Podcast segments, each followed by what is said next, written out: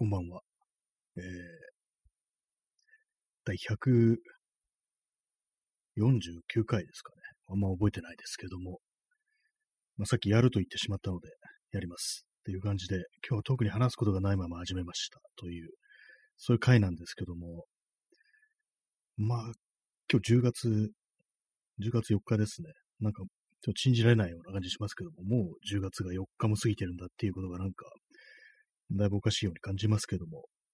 まあ、10月4日であるというふうに表示されているので、もう10月4日なんでしょうというね、感じですね。え本日は月曜日、時刻は22時51分です。えー、10月4日ですね。はい。まあ、特に喋ることないですね、本当今。今何かちょっと思い出したというか、なんか思いついたような気がしたんですけども、一瞬でなんかどっかにこう行ってしまいという感じですね。この間、土曜日にダイソーに寄ったんで、そのダイソーで、あの、粘土を買いました。小麦粘土というやつで、これ色がついてる粘土なんですけども、まあ、なんかね、こう作ろうかと思って、何かこう立体をね、こう作って、それをこう、の放送のタイトルのね、画像、写真にしようかなというふうに思ったんですけども、これ多分、乾燥すると白い粉を吹く場合がありますが、塩分ですっていうふうに書いてあるんですよね。これは完全固まっちゃうやつなんですかね。油粘土とかは、こうずっとね、固まらないで、こういつでも形を崩して好きなようにできるけど、まあ油含んでるから、こう割とベタベタして手が汚れやすいっていうのがあるんですけども、それがね、この小麦粘土っていうのはどういう性質なのかちょっとよくわかんないんですけども、まあまだ開けてないので、まあ、特に作るものは思いつかないですね。はい。なんか僕最近も本当にこう何もやる気がないということでね、本日もこう、どんどんね、こうぼんやりとして、まあ、息をしているというそういう感じなんですけども、まあなんかこう頭を使うことは本当になんかできないんで、単純作業みたいなことを永遠やってましたね、今日は。いろいろなんか整理をしたり的なパソコンの中でのことですけども、えー、それであの、まあ、例によって人の旅行してる動画とかのね、配信とかをこう、見ながらね、なんかそういういろいろこう、しこしこね、やってたと、作業してたっていう、ね、そういう感じなんですけども、皆様どんな一日だったでしょうか？まあ、10月4日なのに、なんでこんな暑いのかっていうのがまずありますね。ちょっと信じられないような感じしますね。私の自律神経的なものがなんかおかしいのかもしれないですけども、やっぱりこう外を歩くと普通になんか汗だくになっちゃうんですよね、なんか。で、まあ、気づいたんですけども、ちょっとね、そのお店のあるようなところを通ったら、やっぱ早速なんかこう、ガンガンに飲み会をやってるようなね、こう雰囲気ってものが伝わったりしてきて、結構まあ酔っ払って歩いてる人が、これはね、全然まあその賑わってるっていう感じのところでもないのに、なんかそういう人がね、結構いたので、まあみんなまあそう、駆け込ん、飲み屋に駆け込んでるっていう、そういう印象がありますね。どうなるんですかね、これは。あと公園の近くとかもやっぱりこう、まあ、子供たちとかまあ親御さんたちが結構まあ、いるななんてことを感じますね。まあ、普段とそこまでこう、じっくり見比べてるわけではないかわからないですけども、やっぱりこう、あからさまになんかこう、もう祝祭ですね。コロナから人類はコロナに打ち勝ったみたいなね、感じになってますけども、なってないのか。まあ、気分的になんかそんな感じになってる人って割となんかいるんじゃないかなっていうね、こと思いますね。まあ、ワクチンを打ったら、ね、こう、ビルから飛び降りても知らないなんていうようなことはね、よくそこかしこで言われてますけどもね。はい。まあ、そんな感じでお送りしております。148回か9回のね、この放送なんですけども。まあ、ララジオらしいですね。ラジオトークっていうのは、こうラジオらしく、ね。ラジオなんですけども、ラジオ、ラジオ番組なのに音楽がかからないっていうのはどういうことなんだっていうふうに思ったりしてますけど、別にかかりません。このね、放送でもラジオはかかりません。音楽がかかりませんけどもね。なんですかね、ラジオトークっていうのはなんかこう、ツイキャス的ななんかトークを配信するというね、そういうものなのか、それともなんかこう、ほんとちゃんとしたラジオ的な、ね、プログラムであるのかっていうのがちょっといまいち自分でもよくわかってないんですけども、自分でもっていうかまあ、ただのね、こう、泡沫泡沫透過っていうね、言うんですかね。そういうあれなんですけども。なんかこう、結構まあ、なんか何をするにしても本当なんか意味がないような、なんかそんなような気分になってきてしまってますね。無意味であるみたいなことを結構その思いがちで、そんな中でもな、こういうふうにこう毎日やってるっていうのは、なんかね、そのことがなんかちょっと恥ずかしいような、なんかそんな感じになってきて、することは結構ありますね。これはまあ前からですけども、自分は何をやってるんだろうみたいなことはね、結構思ったりしたりして、まあそんなね、感じでこう喋ってもそんなに楽しい話は出てこないっていう、そういうことがあるんですけども、まあかといってね、こうしみじみと、こう人々のね、なんかこう、心を穏やかにするというか、あるいは何かこう元気づけるような、そういうね、言葉、眼畜に富んだね、そう言葉が出てくるかというと、そういうわけでもないっていうね、たまにさっき言ったみたいな、こう、嫌味な言葉が出てくるっていうね、感じなんですけども、ね、そのワクチンがどうのこうのだとかね、こう、早速飲みに行ってる人がいるというかね、こう、なんかこう、チクチク言ってきやがるな、この野郎みたいなことばっかりちょっと言ってしまいそうな、なんかそういう一日であるということなんですけども、まあ、でもなんか結構その、あれなんですよね。今まで別にその、外でこうね、酔っ払ってる人に対してあんまりこう、どうこう思うってことなかったんですけども、今日なんかそう、早速なんか酔っ払って、結構道に広がって歩いてるね、人を、まあ、結構まあ若い20代ぐらいのね、若い人だったと思うんですけども、そういう人がね、こういたりして、邪魔だなこいつらみたいなことをね、ちょっとね、なんか意地悪なことを思ってしまったというね、普段そんなことあんま思わないんですけども、なんかね、こう、嫌なね、感じのね、執念になってるのかななんてことを自分でも思っちゃったりしましたね。自分で自分のことをおじさんと呼び、ね、そういう、なんか、傍若無人な振る舞いとかね、こう無礼な発言をこう、ね、正当化するなんてことをこれからやっていってしまうのかななんてことをふとね、思ってしまったんですけども、まあ別に思っ、まあそういうこともちょっとイラッときた程度のね、ことで、まあそんなわざわざね、こう、いちいちね、ラジオで報告しなくてもいいよなんてこと思いますけども、まあ、皆様いかがでしょうか。まあ、これを聞いてる人はね、こうまあ、老若なんて結構いるっていうね、感じの印象があるんですけども、割になんかこう、その、まあ、ポッドキャストの方とかのね、こう年齢層、ね、あの、アクセスのね、傾向とか見てみると、割になんかたまに若い人がいたりしてね、こう10代とか、そういう結構ね、若手がいるっていう感じで、どう思ったりするのかななんていうふうに聞くんですけども、結構、結構前のこのライブで、結構まあ初見のね、方が聞きに来てくださって、その時あの、ね、こう落ち着いたおじさんの声いいな、みたいなことをなんか言われて、そっか、私はおじさんなのか、みたいなことをね、ちょっと思ったというようなね、ことがありましたね。あんまこう客観的に自分のこと見れてないな、なんてことは、たまにそういう機会に思ったりしますね。なんか口でなんだかんだ言ってね、中年男性だからみたいなこと言うんですけども、あんまり自分自身そういう実感というものはないのが、まあ現実であると、そんなことを思ったりしますね。そんな皆様はね、これどういう人なんでしょうか？これを聞いてる、ね、人、ね、男ですか？女ですか？あるいは女のふりですか？っていう、これあの、キリンジのラブイズオンラインっていうね、こう、曲の、ね、歌詞なんですけども、それどうもね、あの、ネットゲームとかでこう知り合った、ね、仲良くしてる人にちょっと恋をしちゃったみたいな、多分そういう内容だと思うんですけども、君は女ですか？男ですか？女のふりですか？っていうね、なんかそういう、まあ、よくあるね、ことですからね、男性がこう、なんか女性のね、こう、ことをね、女性であるなんていうふうに言うなんてことって、なんか、まあ、そういうの別にね、そんな本人同士のあれなんだからどうこうってあれでもないんですけど、昔はそういうふうにわざとなんかからかって楽しむなんていうね、ちょっと趣味の悪い人がいたなんていうね、女のふりをしてね、男に近寄って、このね、からかうみたいな、そういう人がなんかどうもいたらしいなんてことを聞いたことがありますね、昔。0年代ですね。えー、クジラドリさん、プレデターです。ってことは、あの、地球外からやってこられたということで、地球にあの、ハンティングをしに、ね、来たということでね、今ちょうど狩りのシーズン、まあ、ちょっとシーズン外れですね。一番あの暑い真夏の時期が、まあ、そのね、プレデターにとっては一番いい時期であるというんで、今ちょっと涼しくなってきてしまってるんであれなんですけども、まあ、この気候変動により、その、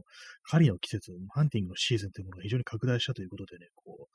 1年のうち3分の1がプレデターのね、皆さんがこう地球にいらっしゃるというね、そういう感じでこう、まあ地球も賑わっていて非常にね、いいんじゃないかなというふうに思ったりしますね。えー、クジアドリさん、ちょうど獲物が街に出てきてますしね。そうですね、ちょうどね、こう、少し前から、これはもう狩りの開始だみたいな感じになってね、こういろいろね、こう、たまにね、私も夜空を見上げながらね、あもう一気来たなみたいな、ね、感じのこと思ったりしますね。一応、プレーターのね、方もね、聞いてらっしゃるということでね、なんか、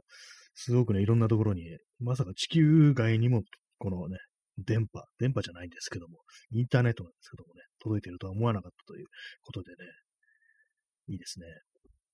宇宙人聞いてたらって思うとちょっと考えてみると面白いかもしれないですね。地球外のね、こう、生命体がなんか傍受してるっていう風にね、言って、結構ね、まあ前からそう地球を観察されてて、こう日本語とかもすでにこう解析されてるっていうね、そんなことがあったりしてね、こいつはどんだけなんか、ね、意味のないことを言ってるんだみたいなことをね、言われて、本当になんか、で、馬鹿にされてるっていうね。で、またそんな馬鹿にしてみんなね、その宇宙人が、宇宙船の中でね、こういう、この、ね、地球人野郎またやってるぞみたいな感じで、ね、こう馬鹿にしてるんですけども、その中に一人くらいね、いや、この放送は面白いなんていうふうに思ってる奴がいて、でもそれを口に出すとね、馬鹿にされるから仲間に言わないでいるなんていうね、なんかそんなとこからね、始まるサクセスストーリーというものがなんかあったらしいです。ないですね。今なんか完全にもう口が動くままに言ってるのでわけがわからないですけども。なんか最近あの、映画全然見てないですね、そういえば。本当になんか、自分が映画を見てないということが気にもならなくなってきたって、そんな感じになってますね。もはやどうでもいいなって感じになってるんですけども。ほんと全てがね、どうでもいいというような感じでね、そんな一日の中で、ちょっとね、ショッキングなニュースが一つあったんですけども、それはあの、まあ、宇宙人の話に関連するんですけども、あの、千葉のジャガーさんが、あの、ジャガー星に帰ったっていうね、ことで、誰だよって感じですけども、これあの、どうなんですかね、ジャガーさんの知名度ってのがいまいちよくわからないんですけども、千葉の、千葉テレビでね、ジャガーさんっていう、まあ、ミュージシャン、まあ、本業はね、あの、まあ、実業家であるっていうね、そういう人なんですけども、そのお金持ってるから、そのテレビ番組の枠を5分買ってね、毎日自分の番組放送してた。今もやってるのかな。まあでも、ね、ジャガセに帰ったんだ多分これからできなくなりますよね。まあそんな感じの人なんですけども、そういう特徴的ななんかグラムロックみたいなね、格好をしてこう、歌を歌うっていうね、その歌がなんとなく、ボブ、ボブ・ディランを極限まで崩したみたいな歌い方をするってことで、私、ジャガーさんを知ったのは、まあ、0年代なんですけども、多分ね、2005年とかね、そのあたりに、ファイトファイト千葉っていうね、なんか千葉県のイメージソング、イメージソングっていうか、勝手に作ったのが何なのかわかんないですけども、まあ、そういう曲でね、小学生の頃にはさっていうね、普通、普通でなんか潮干狩りなんとかなんとかかんとかだったねっていうね、感じでなんかこう、幼い頃からまあ大人になるまでの千葉にまつわる思い出みたいなものを歌うっていうね、曲で、まあ、サビがね、ファイトファイト千葉、夢をたくさん持ってっていうね、そういう曲なんですけども、まあその人がこう、ジャガー星に帰還したということでね、まあ、地球から一人異星人がまたいなくなったということなんですけども、まあ、別に私、ジャガーさんのファンっていうわけではないんですけども、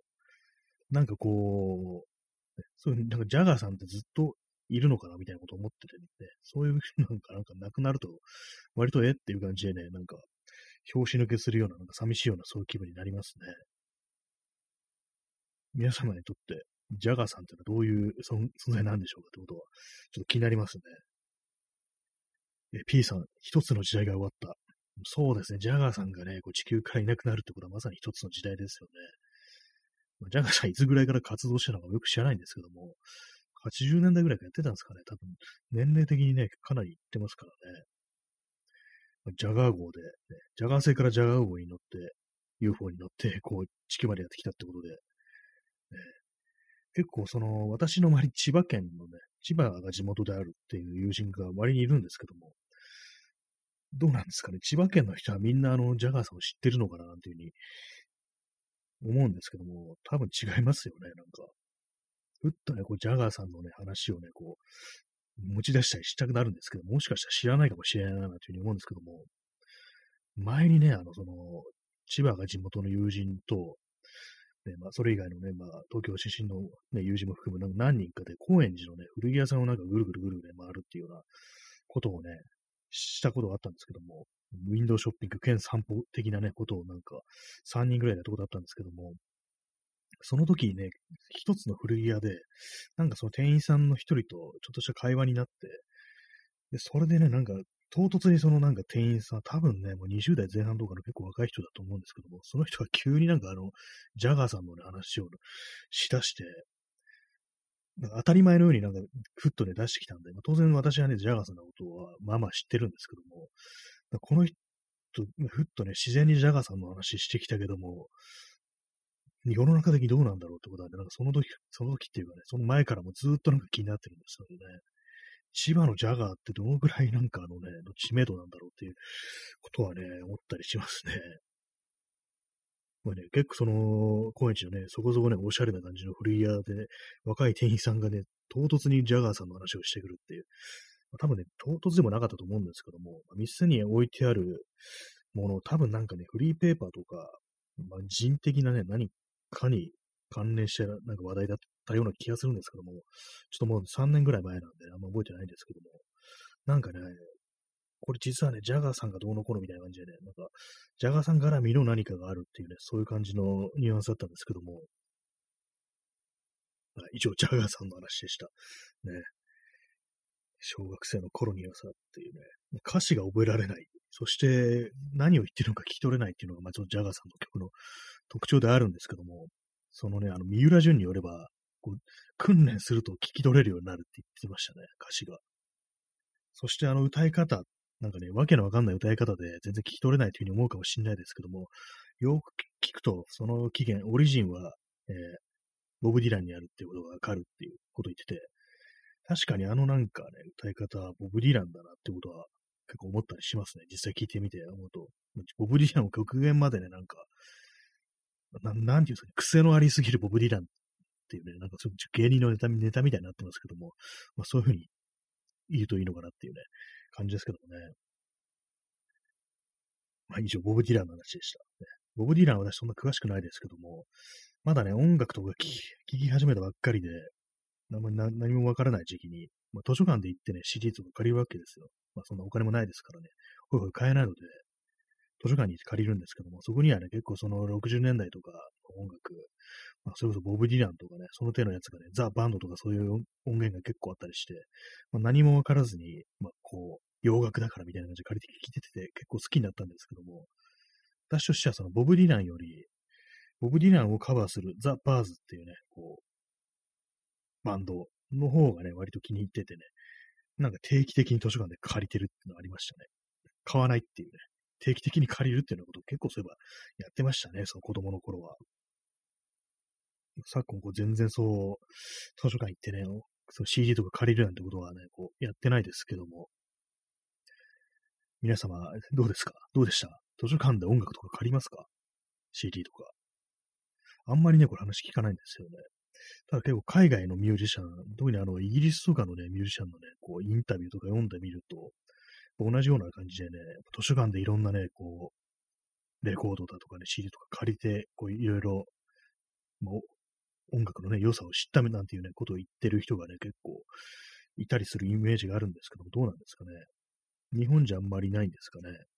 図書館にジャガーさん置いてあるんですかね。なんかありそうな気しますけどもね。ジャガーさん。ちょ、ちょっとなんか検索してみようかなって気になってきました。ジャガーさん。ね、まあ、今日ジャガーさん特集ってことなんですけども、ジャガーさん兼千葉。千葉なんですけども、私の祖母は千葉の生まれなんですよ。で、あの、千葉って富津っていう地名があるんですね。で、私がね、こう前に聞いてたラジオ番組で、あの、三浦淳と安西はじめの TR2 っていうね、番組があったんですけども、それに、まあ、その、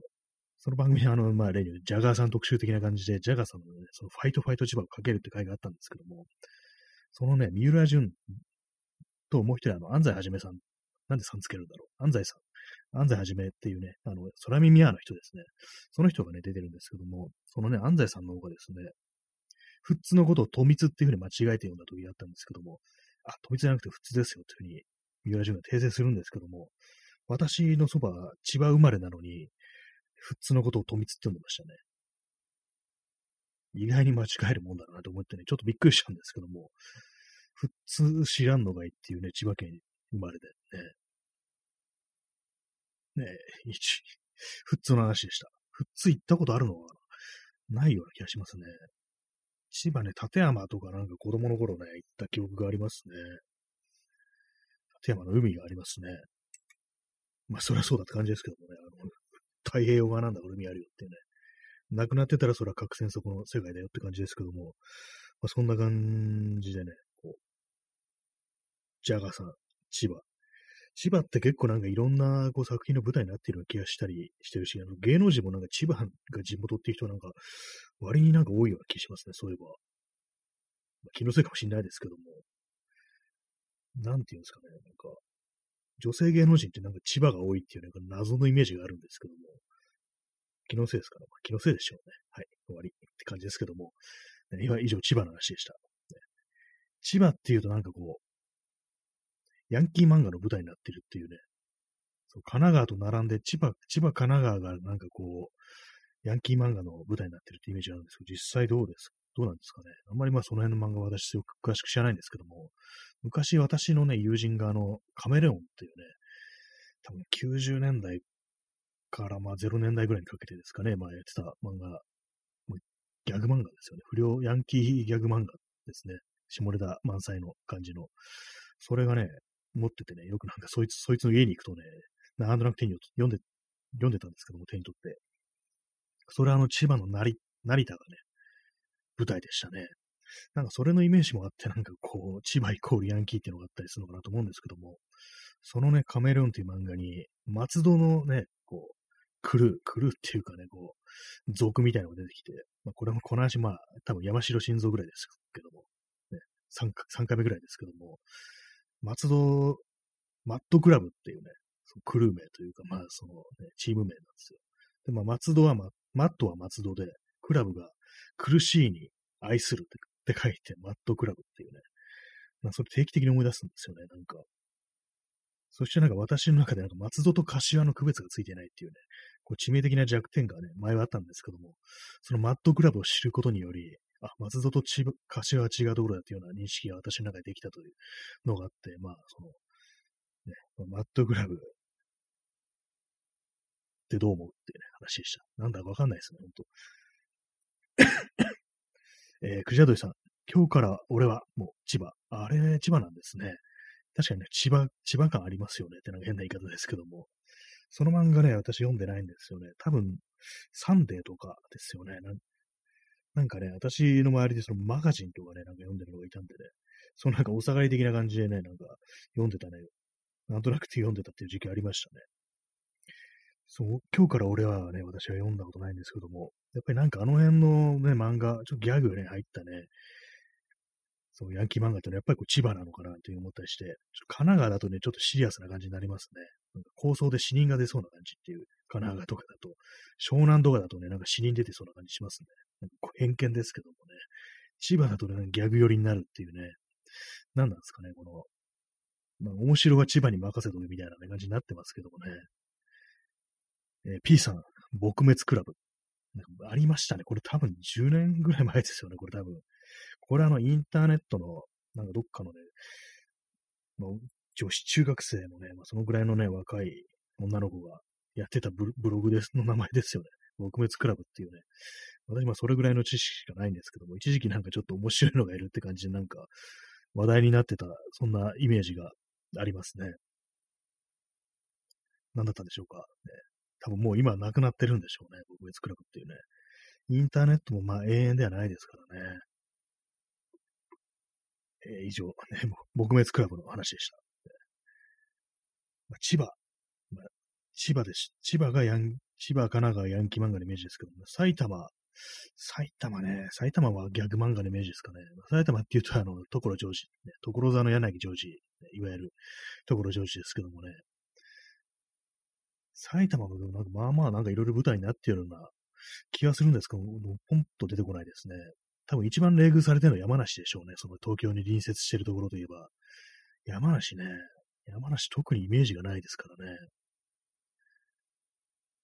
なんですかね。山、山梨。えー、P さん、世田谷の柳ジョージ。今はそうですね、世田谷にあのね、所ジョージの世田谷ベースって言ってますからね、今、世田谷の柳ジョージになったんでね、本当になんかこう、世田谷ジョージにね、解明しようっていうの思いますけどもね。いざ本気でそれやられたらね、どんだけお前調子に乗ってんだみたいなことで思うかもしれないですね。ね、P さん、山梨、イコール、イコールじゃない、矢印。山梨といえば、金丸信。金丸信って山梨なんですね。て、まあ私は名前ぐらいしかちょっと知らないですけどね、金丸信のことは。あんまりね、そうですね、文化的な匂いというよりは、なんかこう生臭い政治的な政治家ですからね、そういう感じになってしまいますね。あと一つ思い出したのが、あの、山梨出身のミュージシャンで、あの、フリーファブリックっていうね、バンドがありましたね。まあ、なんとなくしか知らないんですけど曲とかあんま知らないんですけども、今、ふと思い出しました。ミュージシャン意外に山梨いそうですね。山梨の柳ジョージ。まあ、いない、いないのか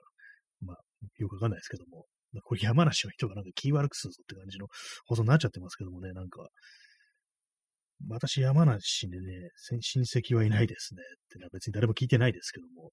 千葉にはいるけどっていうね、感じで、埼玉にもいますね。神奈川はいないような気がします。